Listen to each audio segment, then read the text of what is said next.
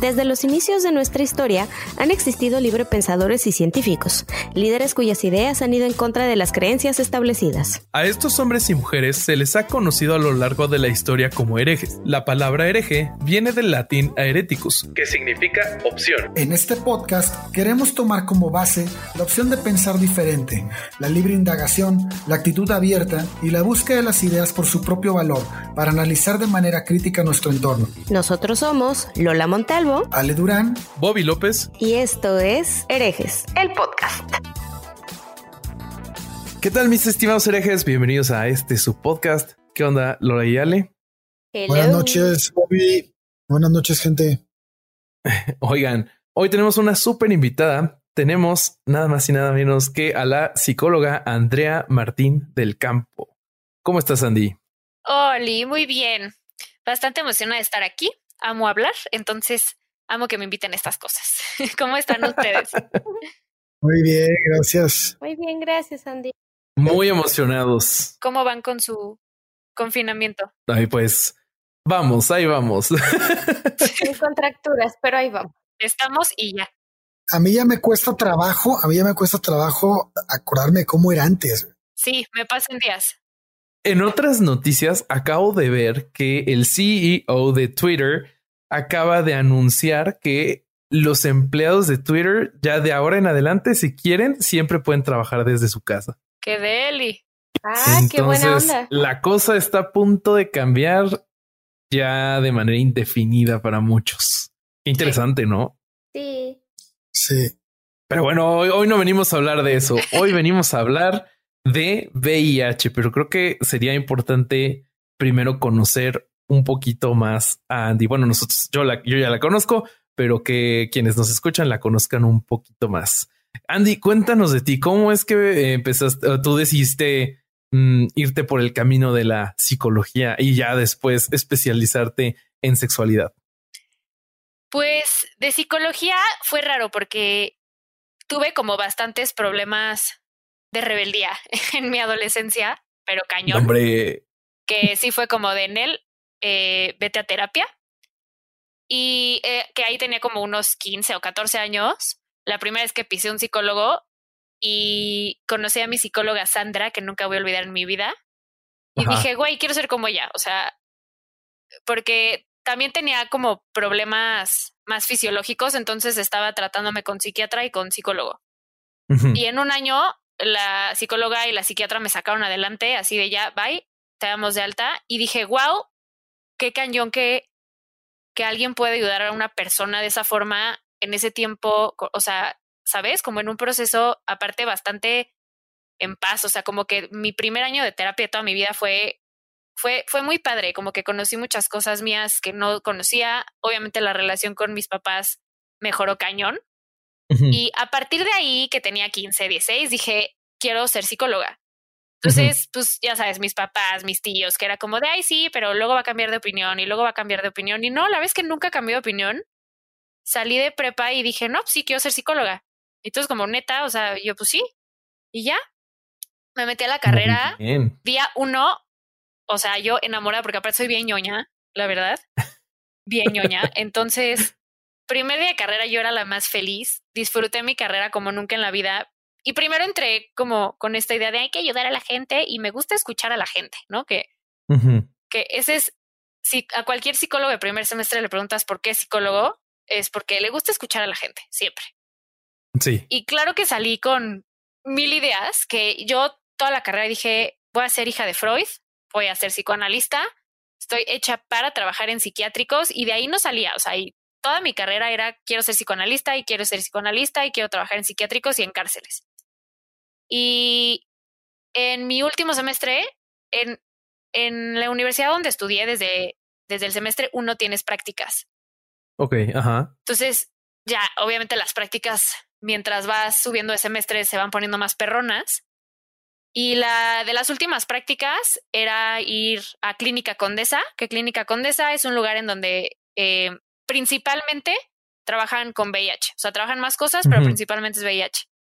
Y era trabajar con un grupo de mujeres que habían sido transmitidas por su pareja estable. Wow. Y dije, esa, o sea, no hay otra, ¿no? Y yo con los mil prejuicios de VIH, hasta mi mamá era como de, ay, mija, lávate las manos cuando regreses y como cosas bien de otra era, ¿no? Que era así como si fuera el COVID, de lávate las manos todo el tiempo. Pues yo decía, híjole, ¿a qué me metí, no? Oye, pero si no mal recuerdo, tanto a tu generación como a la mía, nos tocó todavía estas leyendas urbanas de que te picaban y te dejaban ahí una nota de bienvenido al, mundo del SIDA. Y había agujitas con SIDA aparte. Sí, no, entonces. ¿Qué pues cosa? ¿Cómo? O sea, como si el SIDA durara un todo un día en la aguja o qué. Y aparte el SIDA, ni, o sea, e, estaba todo mal. Sí, estaba todo mal. Sí, que era como no salgas, te van a picar. Y yo, uy, ¿de qué? Ya sabes. Pues mi pobre hermana, no Cris, Lucía, tenía pesadillas de esos. Neta, del VIH. Y de que alguien iba a pasar y la iba a picar con una jeringa usada y la iba a contagiar de VIH. Ah. Y pues nuestra, la, educación sexual que nos daban en esos tiempos, pues era bastante deficiente. Entonces, pues ni cómo convencerla de lo contrario. Sí, claro, era como, pues ni modo, ten miedo, mami. Entonces, pues sí, sí, más o menos entiendo como el, a lo que te enfrentaste cuando fuiste a. Y era nuevo escenario en la Ibero. Nunca, o sea, siempre en, séptimo semestre eran como los tres mismos escenarios. Y mi maestra de ese semestre, que ahora es mi socia, como que luchó y luchó, luchó y dijo: Yo quiero que se abra en Clínica Condesa. Y pues se abrió. Entonces fui, o sea, como que mi generación fue la que estrenó la práctica en Clínica Condesa. Y en las prácticas de Ibero siempre el primer semestre, el, perdón, el primer mes del semestre es pura teoría, o sea, como que te preparan para ya después irte al escenario a practicar. Entonces, así nos bombardeó de información de VIH, o sea, qué es VIH, qué es SIDA, por qué se dice transmitir y no contagiar, porque, no sé, los fluidos en donde está el VIH, todo, todo lo del VIH, así de pum. Y ya eh, empezamos la práctica. A mí me tocó una mujer que nunca en mi vida voy a olvidar y un hombre homosexual de, de Venezuela. Me tocaron ellos dos. Híjole, eh, o sea, ahí como ya era séptimo semestre, ya era como más una terapia psicológica formal.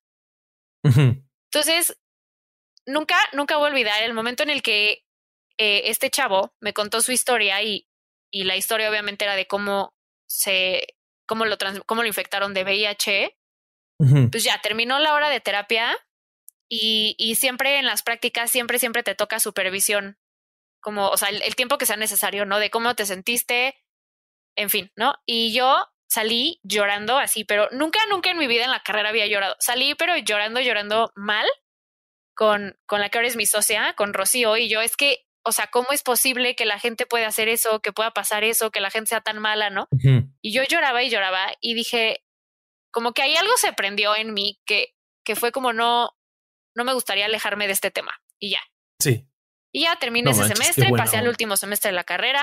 Por fin pude hacer mi práctica en el psiquiátrico y dije, gracias, bye, esto no es lo mío.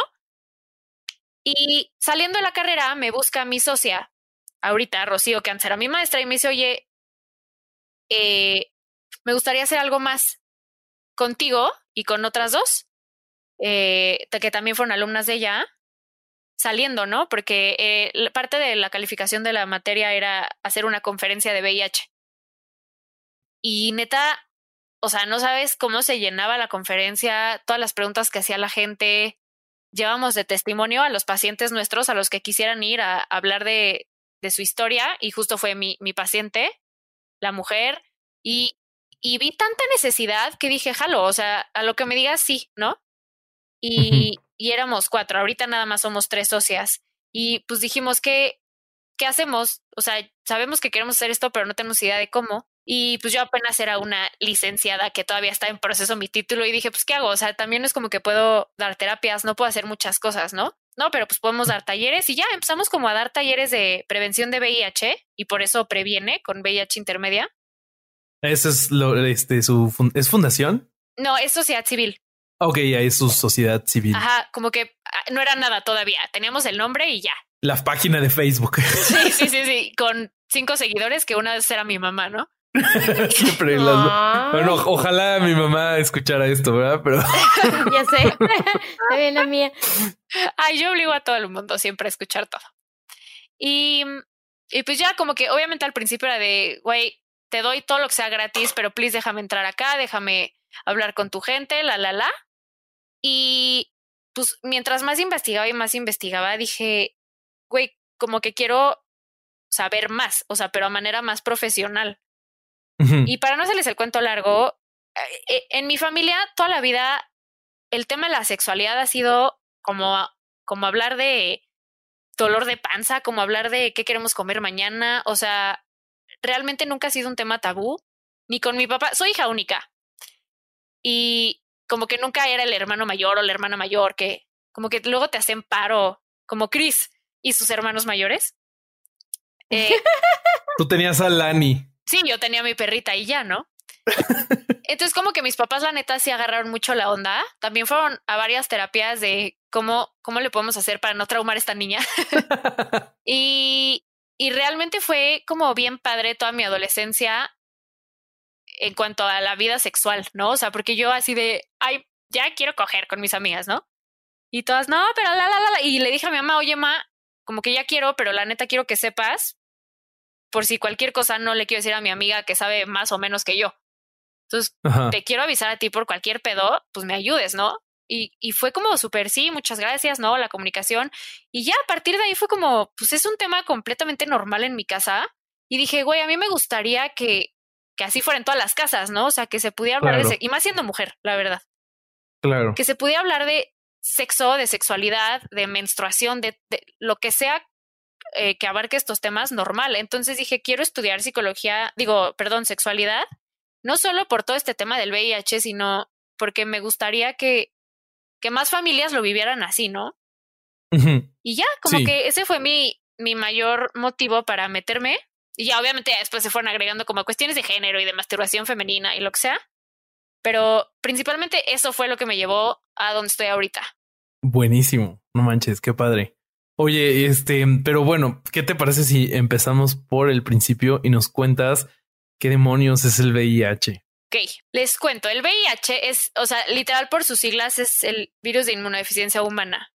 Y algo que hacemos como para diferenciar VIH de SIDA, porque creo que antes de empezar como con cualquier cosa del VIH es bien importante hacer esta diferencia, es que el VIH literalmente es el virus. O sea, si tú agarras un, ¿cómo se llaman estas cosas? Para ver bacterias y así. Microscopios. Esas madres. Si agarras una de Lola, ¿qué onda? Ahí tenías que responder tú. No, no voy a decirlo, güey. bueno, si agarras una de esas madres, puedes ver al virus. O sea, es algo que sí existe. Y el SIDA, que es el síndrome de inmunodeficiencia humana adquirida, es como la evolución de, de lo que el VIH ocasionó en tu sistema inmune. Ok. O sea, no es lo mismo. El virus sí es como que le podríamos decir palpable, existe, se, se podría ver, y el, el, SIDA no, el SIDA ya es como una etapa después de, ¿no? Y creo que retomando un poco estas cosas que decías, Bobby, de las agujas con SIDA, también como que es bien importante como hacer esta diferenciación de por qué no se contagia, o sea, por qué está mal dicho contagiar de VIH. Porque para que se transmita a alguien de de VIH, pues está más complicado que una simple gripa, ¿no? O sea, si yo tengo gripa, estornudo al lado de Lola, pues probablemente la puedo contagiar. es, es relativamente más fácil. Pero el VIH no, o sea, para el VIH sí se necesitan ciertas prácticas para que se pueda transmitir, no contagiar. Porque si empezamos con la palabra contagio, también ataca cabrón al prejuicio y al estigma, ¿no? Como de, no, no lo toques, no te vaya a contagiar de VIH o no te vaya, no te, va a contagiar el sidoso, ¿no? Entonces, HF, Clínica Condesa, todos estos lugares que se dedican bien cañón al VIH, quieren como hacer mucho énfasis en esta parte de no se contagia, se transmite, o sea, es más complicada la transmisión, no es fácil, no, si tocas a alguien con VIH, si besas a alguien con VIH, no te va a pasar absolutamente nada. Ok. Entonces, pues básicamente eso es el VIH, es un virus que entra en tu cuerpo, ataca a, a las CD4, que las CD4 son como estos glóbulos blancos, estas células que es como la comida favorita de, del VIH y que esta CD4 es la que te ayuda a, a que tu sistema inmune esté chido, ¿no? ¿Cómo se transmite y o cómo funciona el virus? Que de transmisión son pocas las formas en las que se transmite. Es la la parte sanguínea, pero aquí también hay como que hacer una diferencia bien cañona justo para atacar al estigma, ¿no? O sea, si yo tengo una herida abierta, muy abierta, y mi novio con VIH escurre y exprime su sangre encima de mi herida, seguramente me puedo transmitir. Pero, por ejemplo, en los usuarios de drogas, que, se drogan con agujas. Como heroína, por ejemplo. Con inyecciones, ajá, como la heroína. ¿Qué, ¿Qué tiene que pasar para que sí haya una transmisión?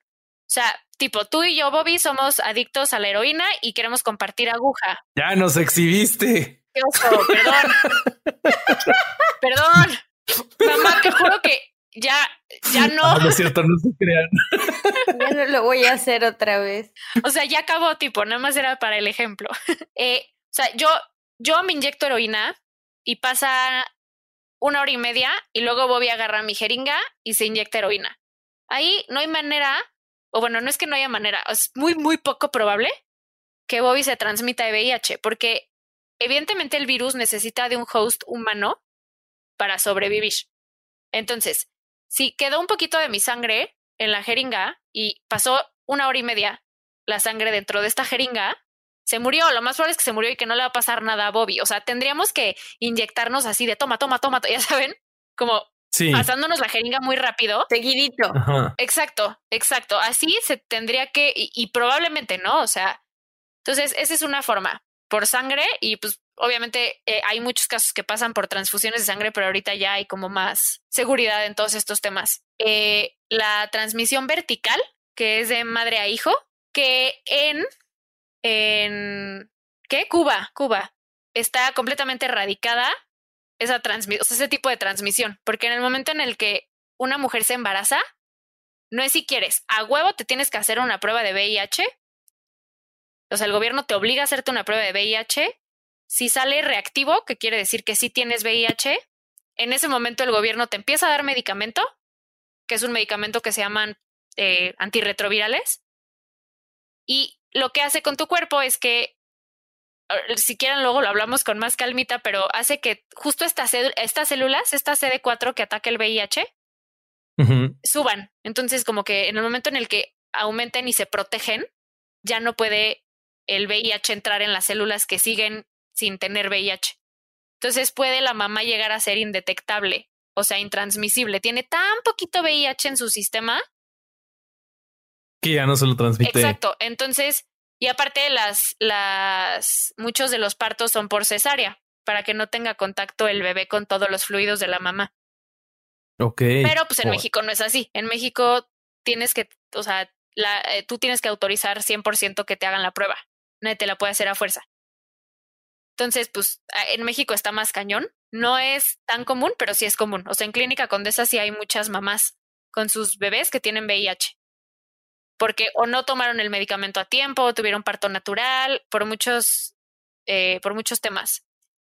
Eh, y también está, evidentemente, y el que más, el, el, más común de todos es la transmisión sexual, claro. que se puede transmitir por sexo oral, sexo vaginal y sexo anal, sin protección. Oye, Andrea, pero yo siento que yo siento que el tema del VIH ha estado muy olvidado. O sea, entiendo que el COVID ahorita es prioridad, pero el VIH desde 1980 por ahí, bueno, en los años 80 que empezó eh, entre comillas la pandemia de VIH, el tema ha ido en picada, o sea, en relevancia, como que ya o es muy común o ya no llama la atención las noticias, pero no ha dejado de ser un problema. Y todos los tipos de transmisión que estás mencionando, eh, tienen muchísimos, muchísimos repercusiones sociales en la comunidad LGBT, en las mujeres que son casadas, como el caso que te tocó, bueno, que tienen una pareja estable, no necesariamente que tienen que estar casadas, y que ellas son transmitidas por su, entre comillas, pareja estable, y ese tipo de cosas. Entonces, yo sí quisiera que nos platicaras, eh, ya sea de los problemas con la comunidad LGBT, o de, o de, de estos casos, creo que tienen un nombre, yo no me lo sé, yo quisiera que tú me dijeras si hay una denominación especial para las mujeres con pareja estable eh, que son contagiadas por, por esta misma. Transmitidas. Ay, perdón. Eh, soy castrosa, ¿eh? soy castrante en ese tema, perdónenme.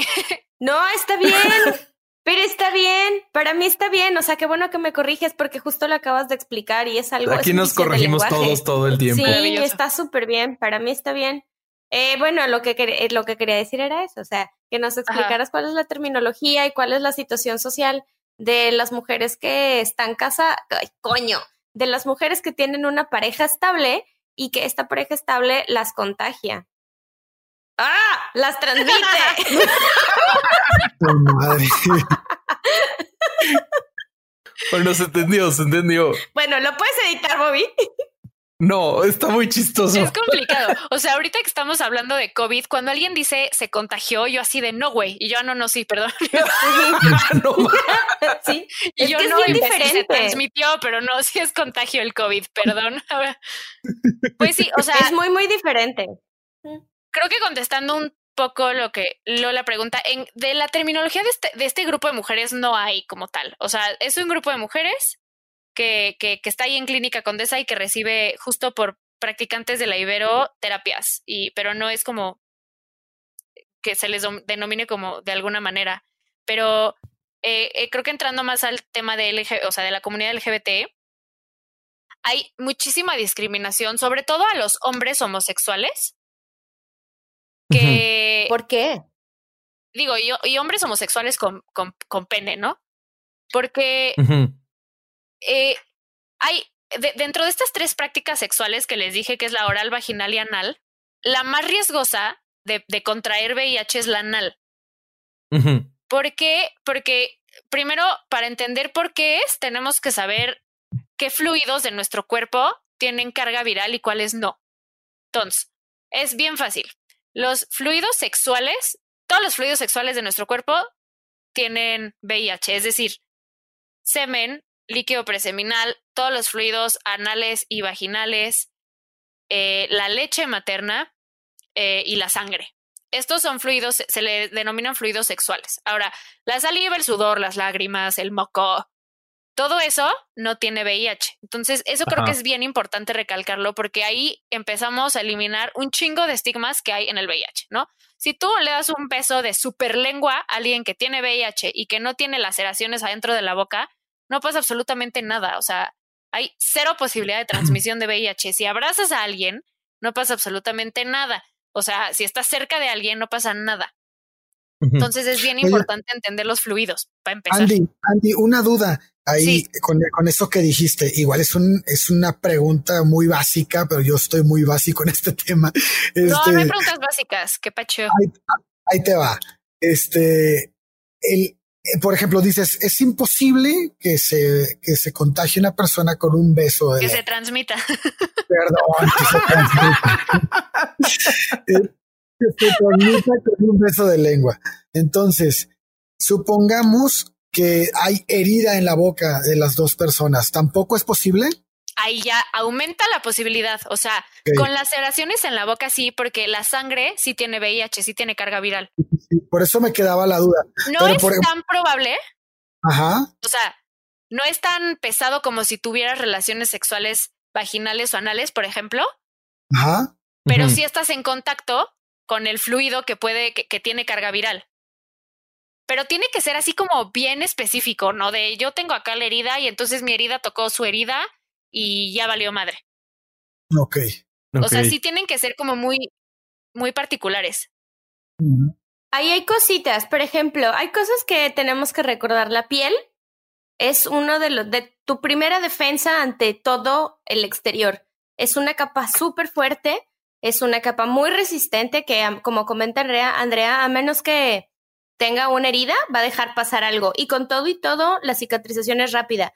Y este proceso de cicatrización en las mucosas, como por ejemplo las que tienes en la nariz y en la boca, es ultra rápida.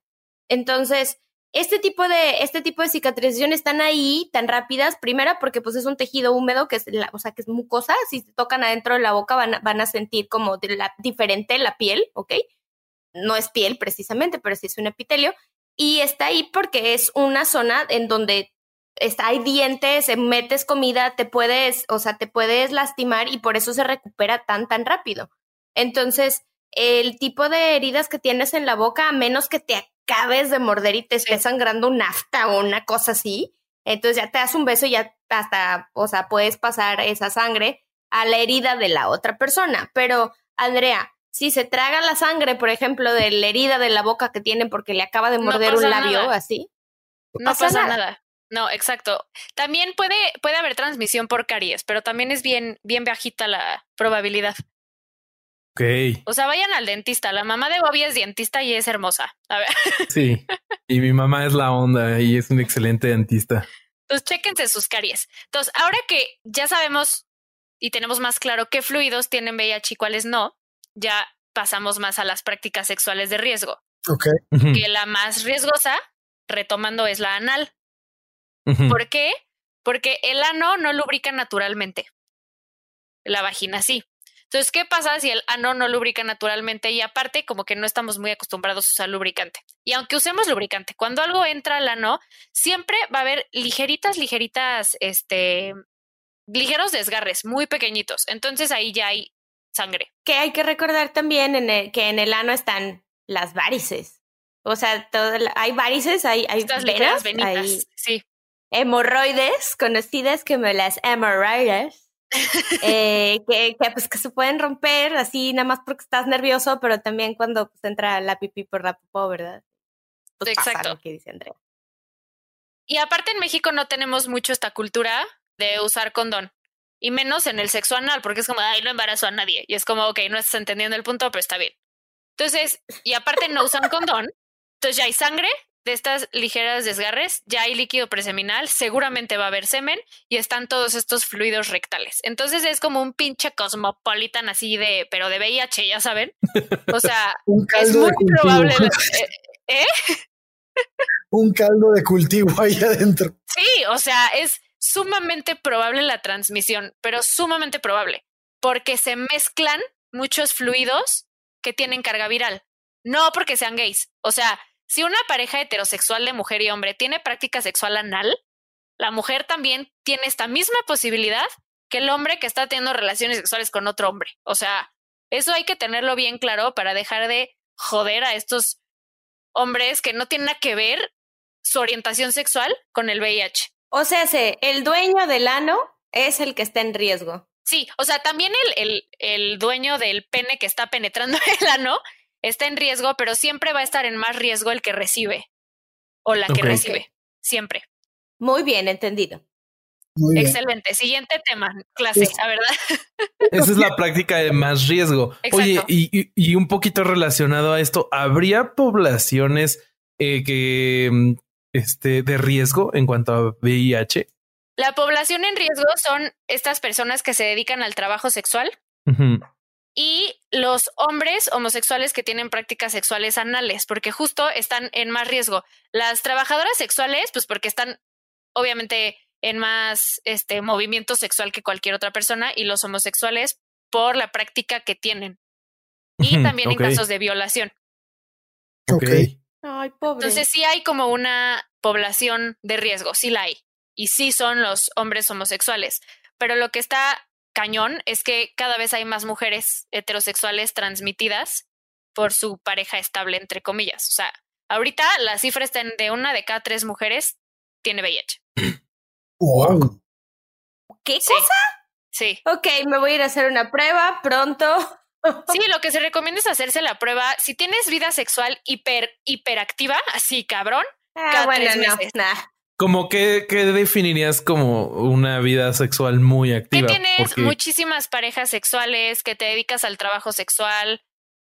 Si tienes una pareja, quiero decir entre comillas estable, porque nunca sabremos qué tan estable es, pero bueno, si estás en una relación monógama, en, Sí. en el que justo son estos acuerdos, ¿no? De exclusividad, se recomienda, eh, como a cualquier persona, cada seis meses, hacerte la prueba rápida de VIH, que es un piquetito como si fuera de... ¿Qué? Del, del azúcar, se me fue. De la glucosa, sí, del glucómetro. Ajá, como de glucosa. Así, te sacan una gotita de sangre porque lo que mide la prueba de VIH es cuánta carga viral hay en una gota de sangre. Ok. Entonces es bien rápida. Nos recomiendo muchísimo HF. O sea, los, los amo con todo mi corazón. Es gratuita Es rápida, te dan los resultados. ¿Qué es HF? HF es una, una organización transnacional que, que se dedica literalmente a repartir y a hacer pruebas de VIH gratuitas y rápidas y, y te provee de información sobre VIH. Es muy buena, está en Polanco, si quieren después les paso la dirección para que la compartan. Está en Darwin. Es muy, muy buena organización. Sí, y si no mal recuerdo también hay algunos hospitales que cuando donas sangre te regalan este pruebas de enfermedades de transmisión sexual. Siempre que donas sangre te hacen la prueba de VIH, de hepatitis y de varias otras cosas. Entonces donar sangre también sirve para eso. O sea, no nada más ayudas a otros, te haces la prueba gratis. ¡Tarán! Exactamente. Pero sí recomendamos mucho, eh, justo si tienes vida sexual muy activa, cada tres meses, porque hay un término que se llama periodo ventana.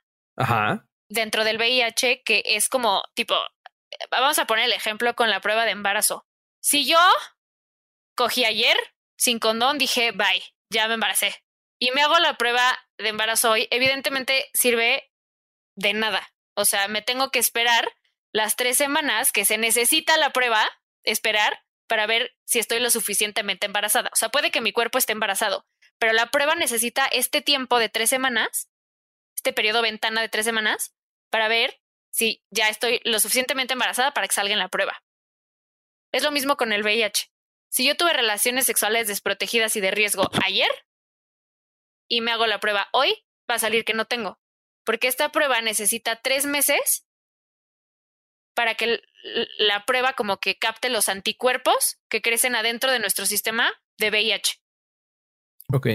Y a esto se le conoce como prueba de tercera generación, la que el periodo ventana es de tres meses. Entonces, si nos tenemos que esperar tres meses, lo ideal es sin tener relaciones sexuales, porque no sabemos si tenemos VIH. O sea, de que tu cuerpo tiene VIH, ya tiene.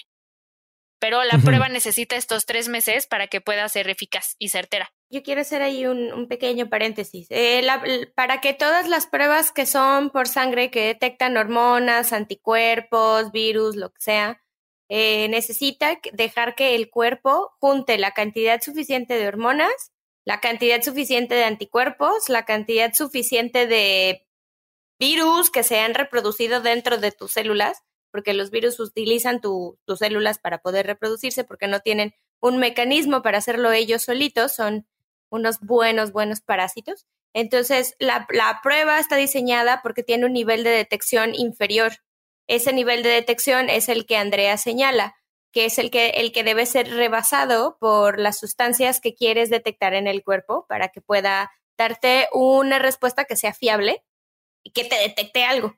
Y sí, es, es bien importante entender esto porque mucha gente se va con esta finta de, ah, me tengo que esperar tres meses, o sea que todavía no tengo VIH, entonces el VIH se me va a reproducir en estos tres meses. Y no, mijos y mijas, o sea, ya tienes VIH, nada más la prueba necesita este tiempo. Y hay una prueba que es de cuarta generación, que el periodo de ventana ya es solo de un mes. ¿Y cuáles serían las mejores formas de prevenir una infección de VIH? ¿Todas serían exclusivamente anticonceptivos? Una transmisión. Eso, mamona, una transmisión. Pero a ver, la manera de prevenir el VIH literalmente solo es el uso del condón. O sea. Ok. Ok, nos podemos ir a la República del Congo ahorita mismo para decirles eso. Sí. Y en México, ¿eh? Porque en México hace cuenta que estamos haciendo competencia en ser los peores en todo. Ok. Hay una pastilla que se llama PrEP, que es profilaxis preexposición, que esta pastilla te protege del VIH. O sea, pero te la tienes que tomar continuamente. O sea, no es nada más de una toma o ya. Entonces, estas parejas cero discordantes, que quiere decir que una sí tiene VIH y otra no, ahí es cuando se recomienda que la pareja que no tiene VIH tome el PrEP para que, pues obviamente, la posibilidad de transmisión baje. Entonces, esto como que acaba de salir en México y es un tema bien controversial porque fue un boom. Entonces, pues mucha gente es como de, ay, a la chinga el condón, ya estoy en PrEP. Y tú así de, sí, güey, pero ¿y el chancro? y tu VPH, ¿no? Tu herpes, ¿qué onda, no? Entonces, la forma de prevenir VIH sí es con PrEP, pero la neta, o sea, lo mejor es el condón.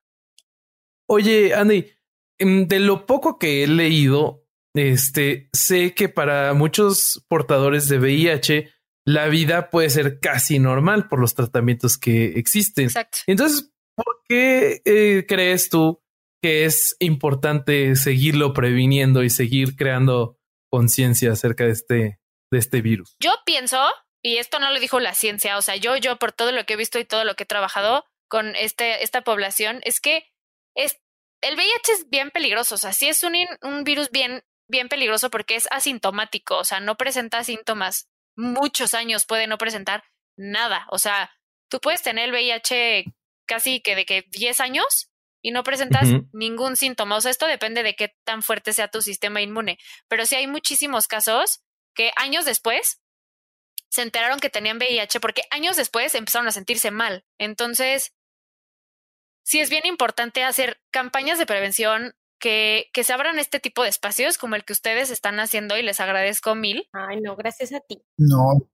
Porque justo como dijiste Lola, al principio era un boom así de VIH y no mames, y el chango que se cogió al ser humano y el gobierno nos quiere. Y ya, como que se fue investigando y ya, como que se le fue quitando importancia y no, porque no, o sea, el número de transmisiones, el porcentaje de transmisiones está subiendo, no está bajando. Entonces algo estamos haciendo mal. Sí, seguro. Claro, lo que estamos haciendo mal es que no nos estamos cuidando. Eso es lo que está pasando. Yo no sé qué es lo que lo que sucede eh, que porque porque no nos va a dar eh, no vamos no vamos a ser transmitidos de VIH o nosotros no vamos a transmitir no quiere decir que no te vayas a enfermar de cualquier otra cosa como acabas de decir pero el hecho de que de que sea sintomático hace que la gente crea que está muy bien y luego se mueren de una neumonía súbita. Porque eso es lo que los mata una neumonía un sarcoma una cosa así por el estilo que pues no sabes de dónde salió. Dices, ay, canijo, en mi vida, 20 años, tuve 10 parejas sexuales y, y pues todos esos 10, pues corté con ellos cada dos años, ¿no? Y luego de ahí, esos 10, este, tuvieron otras 10 parejas sexuales y ahí imagínate qué es lo que está sucediendo. Con una vez que no te cuides, con una vez que no te cuides, ya, ya valiste. Sí. A mí, a mí lo que, a mí lo que me revienta la cabeza es el tema de discriminación hacia la persona que tiene la enfermedad, porque porque si si este si si ves que a una persona a una persona que fue que le fue transmitido el SIDA, este pienso que epa el SIDA no VIH el VIH Puta, yo usé la palabra transmitir, güey, y ahora me equivoqué con el chingado. bueno, si tenemos, una persona que, que, que, ha sido transmitida por con VIH, este, se enfrenta a un mundo en donde, en donde se le, se le juzga, se le cataloga, se le pone en un, en un, un nombre a esa persona. Entonces, e, es, esto también debe de ser muy difícil de enfrentarlo. O sea, me estoy refiriendo a irte a hacer la prueba. O sea, el, el, este miedo que han de tener, porque, porque la realidad es que la discriminación hacia las personas que, que, que padecen esto es, está durísima. O sea, no, no es, no es así como, como que cualquier cosa. O sea, son excluidos incluso de restaurantes, los sacan de lugares. Hay, hay muchísima de, de, de sus a, los creyentes incluso a veces de sus, de sus iglesias. No, vaya, el problema es grande. Sí, somos unas basuritas, o sea, sí. La ignorancia nos hace actuar de una manera muy poco consciente y nos hace decir y hacer muchas estupideces, tener cero conmiseración con gente que lo que necesita es apoyo y es información. O sea, son personas como tú y como yo, como cualquier otro, que por algún motivo están enfermos. Es como tener cáncer o como tener COVID o como tener, este, no sé, varicela, diabetes, claro, síndrome metabólico, obesidad, o sea, pues no, es algo ya tan normal, desgraciadamente es tan normal, pero eso a veces si lo comparas con tener cualquier otra enfermedad, te hace eh, relacionar o te hace reaccionar diferente, porque no es otra cosa más que una enfermedad. No te hace ser ni una mala persona ni una buena persona y no dice absolutamente nada de tu calidad eh, como humano. No tiene nada que ver.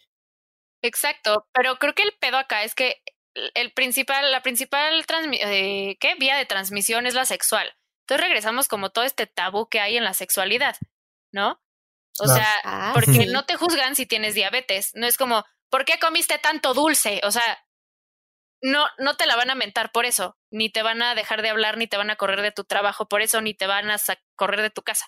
Pero como este tema es sexual y es porque coges como coges tú y como coge tu mamá y tu abuela, pero no lo hacen público, ahí es cuando empieza el estigma. O sea, yo platicando con estas sí. personas con VIH, sobre todo estas mujeres, decían, es que Andy, lo peor no es tener VIH, lo peor es lo que viene después, Claro, con mi familia, con mi trabajo, con mis hijos, que no al entienden. mundo al que se enfrentan, claro. Exacto, a un mundo que no está listo y que no está lo suficientemente educado en temas de empatía. O sea, yo siento que todo va ahí. O sea, si fuéramos seres humanos empáticos, ya me empecé a encabronar. Otro tema sería. Y ese, y ese en varios temas, Andy, ¿eh? No nada más en este. La empatía Claro. te abarca un chorro. Sí, Yo la verdad es que me declaro 100% ignorante, o sea, yo en mi posición privilegiada no tengo ni idea de lo que pasan estas personas. Entonces, más o menos, como qué situaciones se enfrentan, Andy. pues, por ejemplo, con, con la paciente que, que estuve, no voy a decir su nombre por cuestiones de, Sí, no. de no. confidencialidad, pero, pero sí su historia la, la comparto. Eh, rápidamente la, la, la transmitió su pareja estable. Él, sabiendo que tenía VIH, el No. hijo de su Hijo de su Hola. pelona Pero padre. dijo, no, ¿sabes qué? Pues me, me, me cojo a mi mujer porque si le transmito vamos a estar viviendo la misma situación. Entonces, la empatía entre nosotros va a estar bien cabrona y vamos a luchar juntos contra este desmadre. Entonces, No. pues cuando mi paciente se enteró fue así de, "¿Qué-. O sea, y yo, yo así, güey, ¿dónde voy para que lo mate? ¿No? O sea, entonces, de entrada, su, su, su historia de, de cómo la transmitieron ha sido de verdad de las peores que me he enterado. Obviamente por cuestiones de violación también son una porquería, pero aquí que, que tú como ser humano basura ya supieras que tienes VIH y se lo vas a pasar a tu pareja estable que se supone que amas, cuidas, proteges. O sea, de ahí pues obviamente era platicar temas de autoestima y de muchas cosas, ¿no? Y, ella era mesera de un restaurante y, y pues evidentemente ella no quería que se enteraran de, de lo que tenía, porque todas estas pendejadas de, ay, pero es que es mesera, ¿qué tal que le cae una gota de su sangre en mi comida y ya ha valido todo el restaurante madres, ¿no? Ay. Entonces no quería que se enteraran y, pero, pero esta mujer, como, como ya estaba casi en una etapa de sida cuando se enteró, pues sí la hospitalizaron muchísimas semanas. Entonces, como que su jefa le decía, ¿por qué? ¿Por qué? ¿Por qué? Necesito tu justificante, la, la, la. Total, se terminaron enterando. Y por supuesto que no te pueden correr por tener VIH. O sea, hay derechos Sí. sexuales y hay derechos humanos. Y no te pueden correr por tener ninguna ITS. Pero te pueden correr por un chingo de cosas más que te provocan, ¿sabes? Entonces, esta mujer que era mamá soltera, que tenía tres hijos y a su mamá tenía que mantener estas cuatro personas y nada más tenía salario de mesera, o sea, tres pesos más propinas, Ay, no. eh, pues estaba lucha y lucha y luché para que no la corrieran, y pero, pero eran temas en, en terapia de, güey, me siento emocionalmente devastada, o sea, no tengo amigos en el trabajo, me hacen bullying en el trabajo, porque pues, soy la, la de VIH, ¿no? Soy la sucia, que, que, que ya por tener VIH está sucia, ¿no? Qué horror. que al final terminó renunciando. Ella ya no pudo más, dijo, es que ya no puedo, o sea, psíquicamente yo ya no estoy pudiendo con, con esta discriminación tan cabrona. O sea, no, no la mató el VIH, pero, pero hizo que renunciara de su trabajo porque la orillaron a renunciar de su trabajo. Sus hijos, la vez que la apoyaron mucho, entonces en, en cuestiones familiares no tuvo mucho problema, pero Pero la mató socialmente, ¿no? Sí, claro, ¿no? Entonces, e- es, este restaurante es una cadena de restaurantes. Entonces, obvio, o sea, bye. Fue quemada por, por toda esta cadena, porque pues dijo, bueno, me No. voy a otra sucursal, ¿no? Y pues por supuesto que no, porque es tal mujer la sidosa, ¿no? Entonces, pues ya, Ah, tuvo que, que, que renunciar. Ay, qué desagradables. ya me arrepentí de preguntar, ya me encabroné. Sí, no, entonces ahí tú, escuchando esas historias, dices, güey, híjole, luego es bien como que sientes una impotencia bien cañona de, de querer hacer algo, pero no saber ni qué hacer. A mí me impresiona cómo siempre la falta de empatía deriva de una ignorancia muy grande. Tremenda. es en todos los casos que la vemos. Es increíble cómo, porque alguien que le explicas esto y que se abre a entenderlo y que se abre a prestar atención, pues no le veo cómo le pueda negar un trabajo a una persona así. No hay manera. Pero entonces quiere ser, quiere decir, no quiero saber, no me interesa saber y te juzgo, aparte desde mi ignorancia, ¿no? Sí, está fuertísimo. Está horrible, la neta. Está bien triste, o sea, sí es una población bien discriminada, o sea, sí fue una de las razones por las que creamos Previene, porque ya, ya era como personal con nosotras tres, ya sabes, es tú como, güey, no, güey, esto ya es conmigo, o sea, ya necesito yo, híjole, platicar cuando pueda, donde pueda de VIH, para que por lo menos todas estas personas que no sabían ya sepan, ¿no? Y, y igual y se haga como una bola de nieve de, bueno, le, le va a contar al de al lado y luego al vecino y luego para que, porque es una ITS, o sea, es, es una maldita infección, no, no es sinónimo de nada más que una infección adentro de tu cuerpo, o sea, no dice quién eres, no dice cuánto vales, no dice absolutamente nada. Oye, Andy, yo te quería, a ver, es que yo veo mucha responsabilidad social y muchas gracias por tomarte esta causa. Eh, yo, yo pienso que personas como tú son muy valiosas porque traen a la vista, resaltan problemas que ni siquiera tú presentas en tu vida personal, pero que eres solidaria al 200% con todo esto. Entonces, primero, pues darte gracias por eso y echarte porras y decirte que pues lo, voy a llorar, que... No, no, no, no, no, no, Bueno, o sea, sí de, de gusto, pero yo me siento muy orgullosa de contarte entre mis amigas ahora porque de veras gente como tú es, es necesaria. El hecho de que tengas el valor de hablar tan abiertamente del tema que nos vengas a exponer casos, porque esto no pasa nada más en Marimar ni en la Rosa del Guadalupe, señores. O sea, esto es la vida real, se los está haciendo una persona que ha tratado un montón de casos, que seguramente conoce a más personas que han tratado más casos. Entonces hay una, una población muy importante y todos como sociedad tenemos la responsabilidad de visibilizar esto de informarnos a nosotros mismos y a nuestras familias. Entonces yo te, yo te quería pedir, Andy, o sea, si tú tienes un mensaje que le, si tú tuvieras un mensaje que le pudieras dar a la, a la gente que nos escucha al respecto de, del VIH, ¿qué les dirías? O sea, en este son de conciencia social. Que estamos en 2020, eh, está bien fácil tener información, bien fácil. O sea, tú le pones Google y tú le pones VIH y todo lo que les acabo de decir les aparece ahí.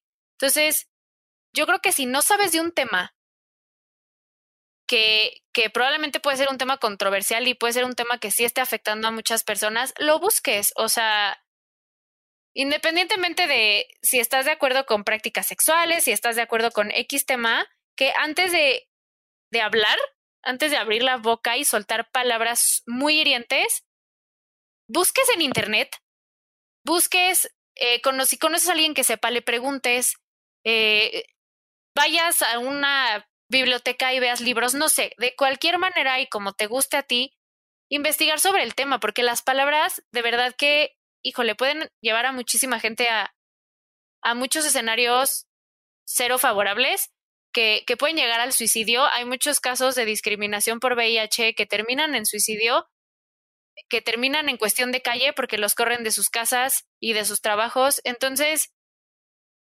creo que intentemos dejar a un lado todos los prejuicios que nos han puesto, porque aparte no son nuestros, o sea, es algo que nos va poniendo la sociedad y es algo que nos va poniendo todo lo que está atrás de nosotros, quitártelos tantito, ponerlos un ratito en tu cajón de tu buró, abrir tu celular, que sí lo tienes a la mano, e investigar sobre estos temas, investigar sobre estos temas y también leerse yo creo que un poquito de discriminación. ¿Qué es la discriminación? ¿Y qué, y qué puede hacer la discriminación en una persona o en un grupo de personas? Eso es, creo que, el mensaje que quiero que se lleven todos y todas las que nos escuchan. Yo quería preguntarte una, eh, quería hacerte una última pregunta acerca del tema de, de VIH. Del trabajo que hacen en Previane, ¿Qué les funciona más para sensibilizar a la gente ante el tema? Em, o sea, ¿qué, ¿qué podemos hacer todos como sociedad para que la persona que esté al lado entienda más sobre el tema y sea más empático? Lo que a nosotras nos ha funcionado a la hora de dar talleres, sobre todo, o sea, creo que este tema lo damos un poco más en empresas y, y cuando damos este taller, obviamente eh, mencionamos todo esto que les acabo de contar como de forma más, pues no, no me gusta decir científica porque yo no soy científica, pero como terminológica, o sea, terminología, pues de qué es VIH, cuáles son los fluidos, ¿no? Pero nosotras, la verdad es que hacemos muchas dinámicas bastante vivenciales y bastante fuertes para la gente, sobre todo en temas de VIH, y, y le dejamos un buen cacho del taller a los estigmas.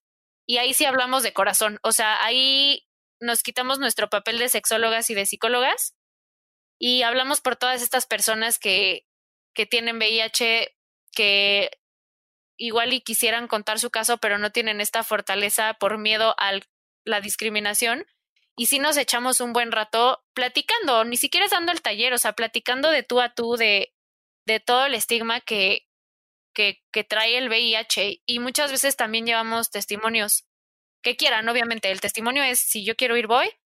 Y, y cuentan su vida, o sea, de, güey, yo, yo era tú, ¿sabes? O sea, yo trabajaba y yo hacía todo lo que tú haces pero simplemente confié demasiado en alguien o no me protegí, no cuidé mi salud sexual y pasó esto.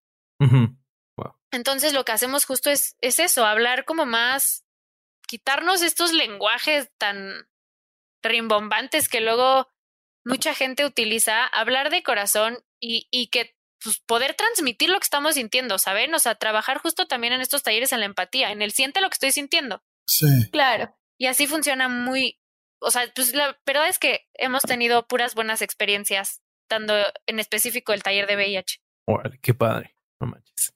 Oye, y este, y justo das talleres de, de otros temas, ¿no? Sí, damos bastantes temas. Ahorita estamos un poco frenadas por el, por nuestro amigo el COVID. Entonces, o sea, porque nuestros talleres son en empresas y escuelas. Entonces, ahorita sí está bien cañón porque evidentemente la prioridad de presupuesto no es temas de sexualidad, debería de ser, pero no es. Entonces, pero pues normalmente damos temas como métodos anticonceptivos, violencia de género, autoerotismo, VIH y otras ITS. También, también hablamos de otras infecciones de transmisión sexual. Eh, creo que se me están yendo algunos, pero principalmente hablamos mucho de esos temas. No manches, pues muy bien. Porque justo vi que te, ya estaban dando talleres en línea, ¿no? ¿Dónde te, dónde te pueden encontrar este mm, para tomar alguno de los talleres de Previene? Justo ahorita estamos, bueno, eh, tenemos fecha para dar uno de autoerotismo para personas con vulva. Ahora sí, si ustedes tienen pene, pues no pueden entrar, ¿verdad? Entonces, solo es para personas que tienen vulva sobre autoerotismo y nos pueden encontrar en Instagram como arroba previene, pre, V-I-H-E-N-E. -E, eh, y así estamos en todas nuestras redes sociales. Y si no, pueden encontrarme a mí en la personal, que también les puedo dar información. Estoy como arroba Andy Martín del Campo, con I latina. Y ahí subo diario como información del taller y de sexualidad y, y de todos estos temas. Y también este, acabas de sacar un blog, ¿no? Sí, junto con una amiga que cero tiene que ver con este tema, pero le encanta este tema, es diseñadora, sacamos un blog sobre relatos eróticos.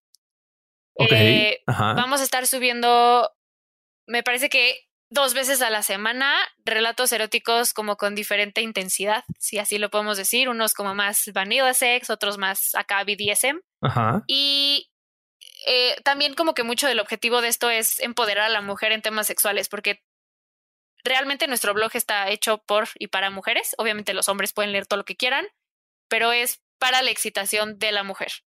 Y ahí también tenemos una sección de que si ustedes quieren subir su relato erótico, pueden. Órale, qué buena onda. Está súper bueno. Pues ya les estaremos poniendo también la liga en la descripción del capítulo. Oye, por último, este tenemos dos preguntas de dos de nuestras Patreons en, en patreon.com. Este sí, Aileen Mendoza y Caro hicieron preguntas. Este, mm, si quieres, la más sencilla primero. Este, Ay, Dios, qué mm, pánico. no te preocupes. Eso, tú eres experta, seguramente se te van a hacer piece of cake. Eh, Caro pregunta, eh, porque vio que también tienes un grupo de endometriosis que es Endo Warriors MX Sí. en Instagram y en Facebook. Y justo ahí Caro también anda con las otras Endo Warriors. Eh, pregunta sobre si sabes que si se está haciendo investigación sobre endometriosis. Eh, en México no, no me extraña. Y en Estados Unidos, me parece, o sea, no tengo la respuesta así como 100% certera, pero de lo poco que he investigado desde que abrí la página, sí. Pero lo que sí pasa es que los gobiernos y, y todas las farmacéuticas, los hospitales no están dando dinero a, a hacer muchas investigaciones de trastornos sexuales de la mujer. Entonces, digo, ahí también es otro tema Sí, no, de, de todo lo que se refleja la- del machismo, ¿no? Pero, pero la realidad es que no. Y no se ve que a futuro vayan a sacar ni, ni mediano ni cercano un tratamiento específicamente para la endometriosis, porque todos los que hay son métodos anticonceptivos en general que curiosamente funcionan para la endometriosis. Bueno, no curiosamente, milagrosamente. Pero de casualidad, ¿no? Sí, pero no, no, no se ve que en un futuro cercano o a mediano plazo saquen tratamientos específicos para esta enfermedad.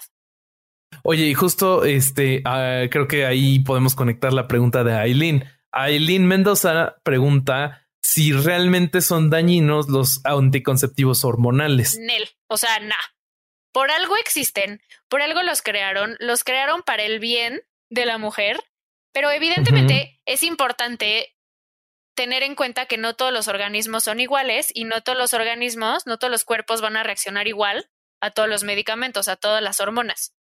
Entonces, por ejemplo, yo que tengo endometriosis, lo mejor que me pasó en la vida fue es el DIU. Yo tengo el DIU, pero Ajá. con la que estoy haciendo la página de Endo Warriors, se puso el DIU y le fue terrible. O sea, su cuerpo lo rechazó, le tuvieron que hacer una operación de emergencia para quitárselo. O sea, no está, no dañan, pero sí es importante ir de la mano con nuestra ginecóloga o nuestro ginecólogo para ver cómo se está aportando nuestro cuerpo con, X anticonceptivo.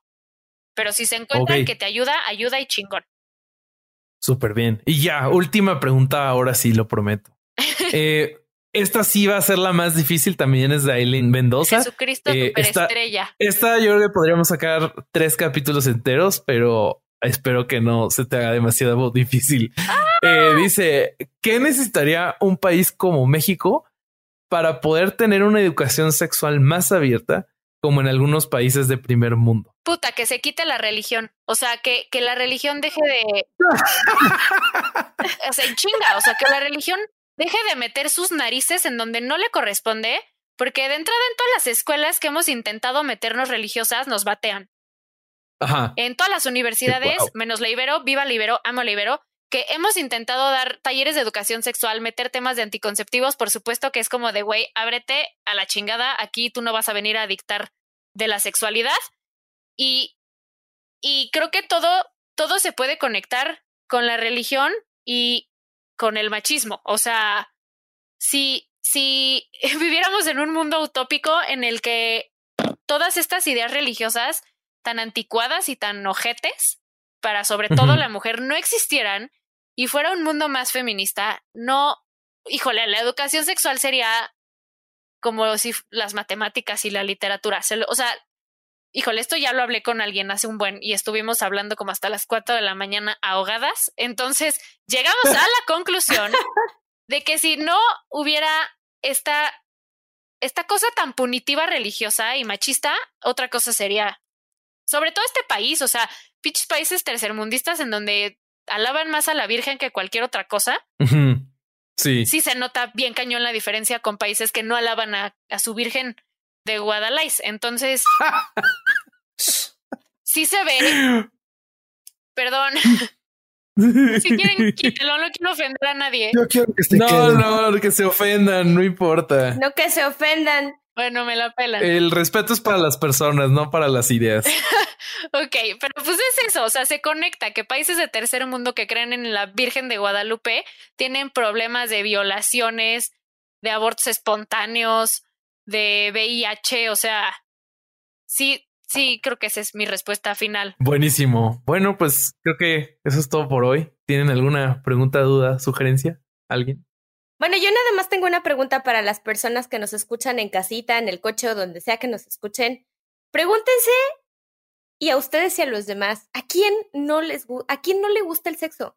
Sería hipócrita de todos nosotros decir que no nos gusta el sexo o que has tenido muy malas experiencias. Y bueno, entonces eh, todos estos temas están muy relacionados con, con la parte de ser, de, de ser humanos y de ser honestos con, con, con el hecho de que a todos nos gusta el sexo, o sea, que a todos nos gusta coger y que finalmente las enfermedades de transmisión sexual, las infecciones de transmisión sexual, cualquiera de las dos modalidades funciona, está muy relacionado con la honestidad que tienes al respecto de este tema, desde para, de, para pensarlo para ti, para tu propio placer, hasta como para hablarlo con tu pareja y no andar cometiendo atropellos como los que escuchamos en esta sesión. Entonces, Ahí de tarea, pues este sí sería una muy buena idea que hicieras reflexión al respecto de tu actitud con respecto al sexo, qué tan honesto eres contigo, con los demás, y, y que pienses en las ventajas que este tipo de honestidad te puede atraer, ¿no? Eh, eso es todo por mi parte. Yo, Andy, Andy, Andy, de veras te agradezco con el alma que hayas venido, el alma que no existe, que hayas venido a hablarnos de este tema. Mil gracias. Eh, mil, mil gracias por hacernos conscientes al respecto de todo esto y pues en lo que yo te pueda ayudar siempre cuenta conmigo. Lola, muchísimas gracias por la apertura. Qué belleza. Y porque tenemos una amigui nueva. ¿Quién es nuestra? Tomás. Es Lola. Mi amigui nueva es Lola. Oye, ¿y qué vas a decir tú, Ale? Tenías una pregunta hace rato, ¿no? No me acuerdo qué pinche pregunta iba a hacer, güey. Pero yo sí estoy muy agradecido con Andy también, bueno, como Lola, porque, porque hablar de este tema, vaya, no se da mucho. No, yo no, o al menos yo no he tenido acceso a, todo lo que hoy tuve acceso y pienso que ha de haber más gente como yo allá escuchándonos y espero que les haya servido muchísimo como me sirvió a mí y dejen de decir contagio y digan transmisión y dejen de usar palabras que no se deben de usar. Entonces, este que es lo de menos, ¿no? Porque lo que la información que nos dieron hoy creo que va encaminada a la no discriminación, a quitar etiquetas, a entender, a ser empático. Vaya, esto es valiosísimo y, espero que lo estén viendo desde, desde la misma barrera. No, hombre, yo también gracias a ti, Ale, y en realidad gracias a ustedes tres por, creo que ya lo dije, pero lo voy a repetir porque puedo, por abrir ustedes este espacio, o sea, por también ustedes o sea, por abrir este tipo de, de, espacios en los que se puede hablar sin prejuicios, sin estigmas, sin discriminación y sobre todo con, con ganas de aprender y más que de aprender, con ganas de, de empatizar, ¿no? Con, con este tipo de, de temas. Muchísimas gracias. Sí, Andy. Ay, pues se agradece, se agradecen las palabras bonitas. Este, bueno, pues creo que eso es todo por hoy. Eh, nos despedimos y nos estarán escuchando la próxima semana. Si quieren apoyar a nuestro proyecto y escuchar algo de contenido adicional, nos pueden apoyar en patreon.com diagonal herejes del podcast. Si nos quieren escribir, que nos encanta que nos escriban, nos pueden escribir a herejeselpodcast.gmail.com. Búsquenos en Instagram. Estamos en Instagram, lo lleva Alejandro y lo hace muy bien. También estamos en YouTube para la raza. Ah, también estamos en YouTube y ese lo lleva Lola. Hombre, qué pues, dinámicos. Nos vamos, pero yo me quedo eh, sorprendido que Lola vio Marimar y la Virgen de Guadalupe. La rosa de Guadalupe, güey. La rosa esa madre, güey. estoy orgulloso de que no sepas el verdadero nombre de, esa madre. Estoy orgulloso de ti. Gracias, güey. Estoy orgulloso de ti también por razones. bueno, pues vámonos. bye, bye. Les mando besos en sus Anastasios. Y bueno, mis estimados herejes, esa fue la plática que tuvimos con Andy sobre VIH. Si quieren seguir a Andy, lo pueden hacer en Instagram, en su Instagram personal, o lo pueden hacer en las páginas de Previene, también en su blog de relatos eróticos. Además, también Andy acaba de sacar un podcast que se llama El Hilo Rosa. Lo pueden escuchar en Spotify. Está muy muy bueno. Yo ya me eché el primer capítulo. Se los recomiendo muchísimo. Eso es todo por hoy y nos vemos en la próxima.